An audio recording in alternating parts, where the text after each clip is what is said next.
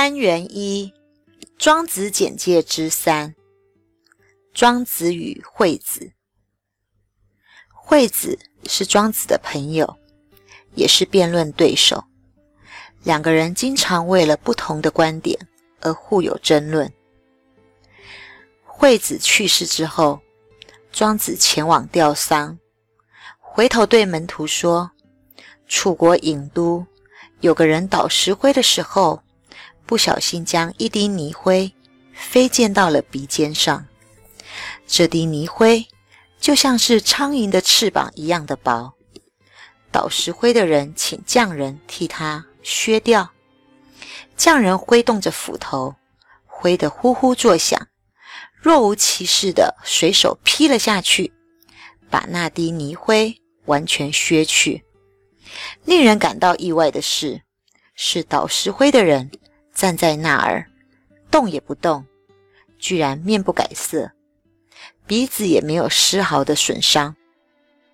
宋元君听说了这件事，便派人把匠人给找了过来，说：“你能不能替我示范这样的技活呢？”匠人说：“过去的我的确可以这么样的削，但现在已经不能了，因为能站着。”让我用斧头劈去泥灰的这个人已经去世了。庄子的意思是说，自从惠子去世之后，我就没有对手了，少了辩论的对象，失去说话的人，更无推心置腹谈论的汽油了。庄周会师，两人道不同，却相为知音契友。韩愈在《马说》这篇文章中就说到了：“世有伯乐，然后有千里马。千里马常有，而伯乐不常有。有了导石灰如伯乐般的慧眼，千里马的匠人才能够尽其所长，运金成风。运是挥动，金是斧头，比喻手法纯熟，技术高超。”非常自信的意思，一如伯牙善于弹琴，钟子期善于欣赏。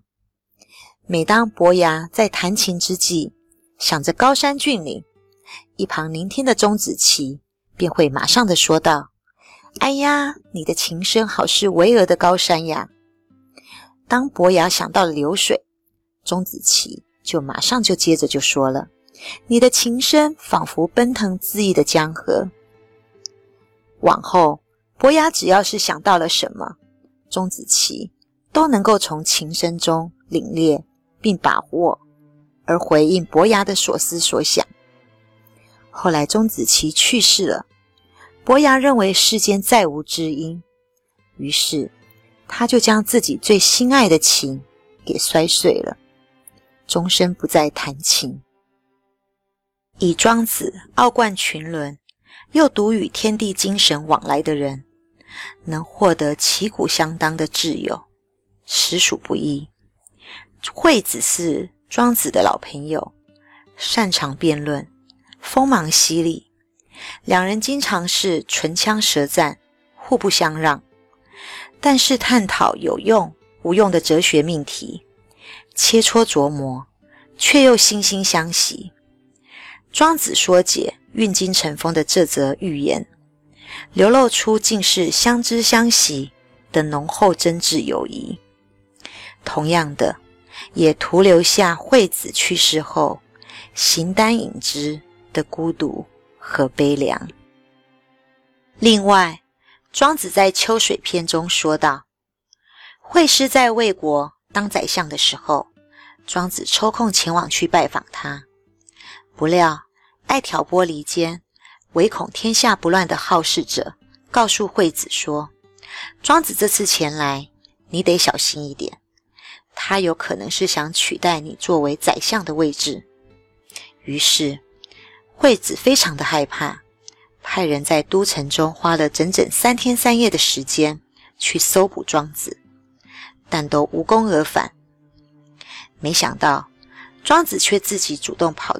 出来去见惠子，并对惠子说道：“南方有一种鸟，叫做鸢雏，你有没有听过呀？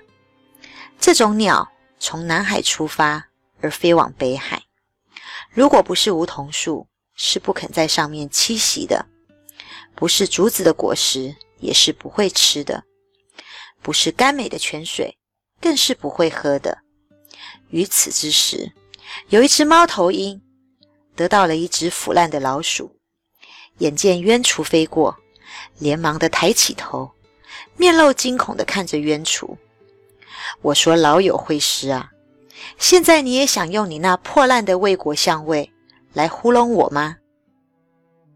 庄子依旧巧妙的在会师项梁中采用了寓言的形式，以语不惊人死不休的辛辣讽刺来作为比喻，将鸢雏类似像凤凰一样的鸟来比喻庄子自己为志向高洁之士，鄙视功名，淡泊名利。超然物外，将痴这样的猫头鹰来比喻惠子，是个极力追求功名利禄的人，名誉熏心，无端猜忌，心胸狭窄。特别是将痴惊吓冤雏的情景刻画的惟妙惟肖，投射出惠子因为担心失去相国之位，而在未彻底了解他人的真实意图。以及事情的真相之前，种种多疑猜忌的偏狭丑态，此与其物论的意旨相当，就是要我们不要以人事度伤天然，不要用造作戕害性命，不要将有限的名利权势的障蔽，反将自我困入了无穷无尽、莫须有的深渊之中。接着。我们来比较一下惠施和庄周两人思想间的差异。惠施是名家的代表，名家过分严格，喜欢说繁琐重复的概念名称，又不让人持反对的意见。太过于专注概念名称，就容易失去了一般常理，使人容易迷失事物最真实的一面。所以说，它会使人受约束。而丧失了真实性。至于寻名择实，要求根据名分和实际来进行比较，以至于不会造成错失遗漏。这样的主张要人认真考察，也是有很大的商议空间的。接着，代表名家的惠子，理性思考，好辩，重分析，对于事物有追根究底的认知态度。重在知识的探讨，逻辑家的个性，一立辩，一求真，一拘泥，也就是好辩，太较真，变成了束缚、拘束的画地自限。另外，会师就事论事，觉得不同的种族不能相知。例如，在后面的单元中，我将会说解有关于濠梁之变的寓言故事。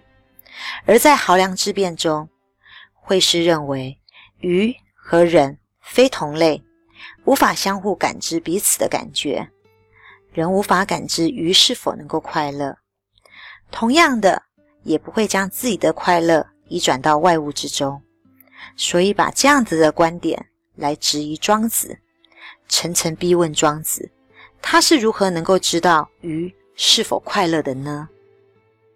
庄子。作为道家的代表，而对于道家思想，认为以道的立场来看，人和人以外的他物都是平等的、齐同的。因此，庄子会说他能够感知到鱼的快乐，而惠子的观点则是认为人只能自知而不能他知。换作是庄子的观点，则会认为人既能够自知。又能够感知其他的事物。庄子偏于美学上的观赏，而惠子则重视知识论的判断。迥异的认知态度是由于他们两个人性格上的差异。庄子具有艺术家的风范，而惠子则是带有逻辑家的个性。庄子重视同，认为人和物。是可以相通的。对于外界的认识带有欣赏的态度，将主观的情意发挥到外物上，而产生了移情感知的作用，具有艺术家的风貌。一巧变，一上美，一超然。一巧变呢，是说他常以机巧来争辩，然后有浪漫的美感，超然物外的心灵。求的是一种当下的活泼自在，不假文字的推理真知，因此庄子才能够在观鱼之中得到了鱼的快乐跟自在。总的来说，名家会师是以客观认知、理性、立辩求真、较真、实事求是的纯粹思辨，重视知识的探讨。逻辑家的个性，区分名和实，认为不同的种族、相异的个体是无法相知的。最终，因为区别名实而避于智。再看看庄子，道家的庄子重视主观的感受，非常的感性，巧辩善美，重视移情作用的心灵感应。不假文字推理，拥有艺术家的特色，认为所有的物都是齐等的，认为得于忘全，得意忘言，得道忘志之物我合一，最终终于得其道。而什么叫做得于忘权，得兔忘蹄，得意忘言呢？得于忘权，意思是说，捕到了鱼。就应该要忘记渔网，得兔忘蹄；捉到了兔子，就应该丢弃捕兽、捕兔的器具。得意忘言，意思是说明了，一旦领略到语言文字所要表达的意境要旨，便能够抛开语言文字所带来的制约，要无所挂碍，才能够自在逍遥。人的生命自有其无限的可能性，因此对于一一切的可能性，必须要予以尊重。权是捕鱼的工具，蹄是捕兔的工具。得于忘权，得意忘言。事成之后，就应该忘却借以借力使力的成功手段要件。就好像言语是表达意义，意义沟通交流完成后。就应该将言语忘在一边，成就得道忘志的功夫。哲学是想用有限度的语言去表达无限度的宇宙，这正是庄子对于自由与认知的坚持。其最终的目的，就是在于消解人为的桎梏。思维的自由，也只有在人的精神彻底获得解放之后。才能够真正得到保障。唯有如此，人的意志才能够悠游自在地翱翔于认知的天空，达到得到忘志的物我合一。最后，改编自二零一八年春晚，由颇受佳评的王菲和那英所主唱的《岁月》，从第三句开始，单句形容会师。偶句形容庄周。第一句“将时运金乘风谓知音”，运金乘风稍早提过了，也就是手法自信高明，为了知音而惺惺相惜着。第二句“惠子向良，讽刺功名，猜忌丑态”，是庄子用来讽刺惠子，为了追求功名利禄，产生了患得患失。的猜忌丑态，区分名实，纯逻辑思辨，用来指惠子名家的理性思维，物是其等，移情感知，当下活泼自在，是道家庄子的美感体现。一立辩，一求真，当然还是指的会师是好争辩，喜较真。一巧辩，一超然，以机智、巧辩、应答、应对，超然物我，逍遥自在。当然就是指的是庄子喽。必于智，必于之是什么意思呢？因为求真、求是、区分名实，纯粹的逻辑思辨，这样子一来，聪明倒反而被聪明误了。得其道，因其同感、感同身受的浪漫体悟，而终究得其道。接着，请听众朋友们跟着我熟读两遍，在放声的大唱，将这门课程快速收纳到位于心坎的国学的地方。将时运经成风，谓之音；惠子向良，讽刺功名，猜忌丑态，区分名实，纯逻辑思辨，物事其等。移情感知，当下活泼自在，一立变，一求真，一巧辩，一超然，必于智，得其道。会师庄周，来，听众朋友们，我们再来念最后一遍，把它用力记住。将时运金成风，谓之音；惠子向良，讽刺功名。猜忌丑态，区分名实，纯逻辑思辨，物视其等，移情感知，当下活泼自在，一立变，一求真，一巧辩，一超然，必于智，得其道。会师庄周，